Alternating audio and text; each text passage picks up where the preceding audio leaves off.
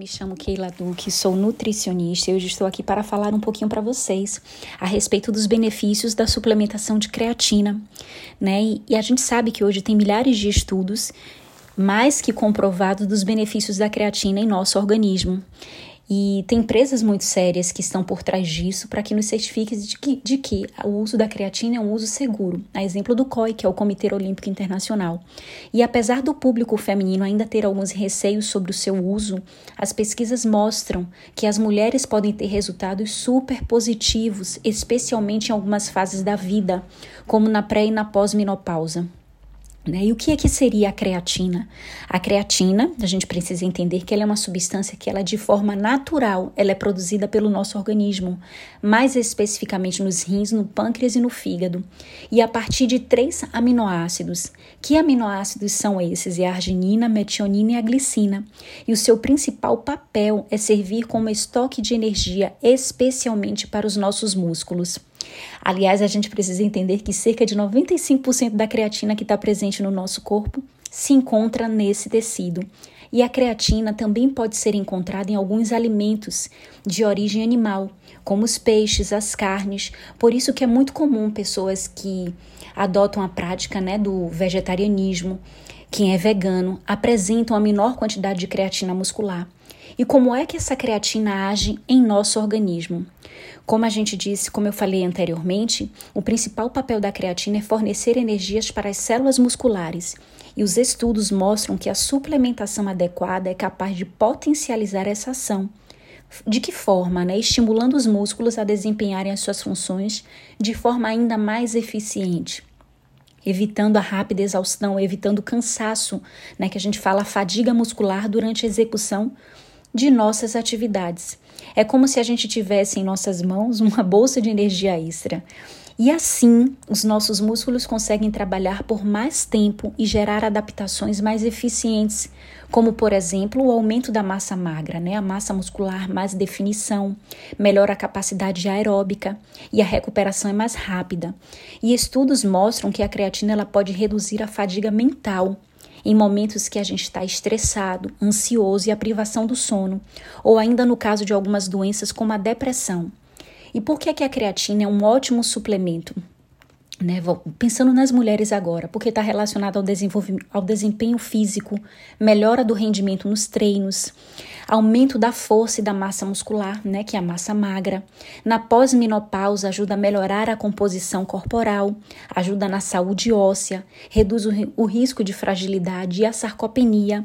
O que é que seria a sarcopenia? A sarcopenia é a redução significativa da massa muscular que está associada especialmente ao envelhecimento. Nas mulheres também, Quais são os benefícios? Está voltado também à questão do humor, da cognição. Por quê? Porque favorece hormônios que auxiliam na manutenção do humor, como por exemplo a serotonina e a dopamina, e funções cognitivas que está relacionado à atenção e à memória, que mantém o nosso cérebro operando a todo vapor. Um outro ponto que eu quero deixar para vocês é falar a respeito da suplementação da creatina associada ao, ao inchaço, né? A suplementação ela causa inchaço, ela engorda. Então, a gente precisa ter uma atenção em relação à dosagem. É importante esclarecer que a suplementação na dose que é recomendada, que é em torno de no máximo 3 gramas ao dia, tem um valor calórico que é insignificante e que não proporcionará ganho de gordura corporal. E o aumento desse peso pode ocorrer, mas devido a quê? Ao aumento da massa muscular que ocorre quando a creatina é associada a exercícios de força com pesos. E um outro ponto importante que a gente precisa entender é que quando a concentração da creatina aumenta no interior das células musculares, cria-se uma força osmótica. O que é, que é isso? O que é, que é essa força osmótica? Atrai atração de água para dentro da célula. E isso provoca um aumento na produção de proteínas musculares. E essa retenção né, de água dentro da célula causa um certo inchaço causando o quê? Causada pela suplementação com a creatina, que é, portanto, indicativo de que a massa muscular ela vai crescer, ela vai aumentar, que é bem diferente daquele inchaço que é causado pela retenção hídrica, devido a que uma má alimentação e o aumento no consumo de sódio. E como escolher hoje a melhor creatina para suplementar? A gente precisa entender que hoje tem milhares e milhares de lojas de suplemento disponíveis, milhares de deliveries, internet, vendendo todo tipo de creatina.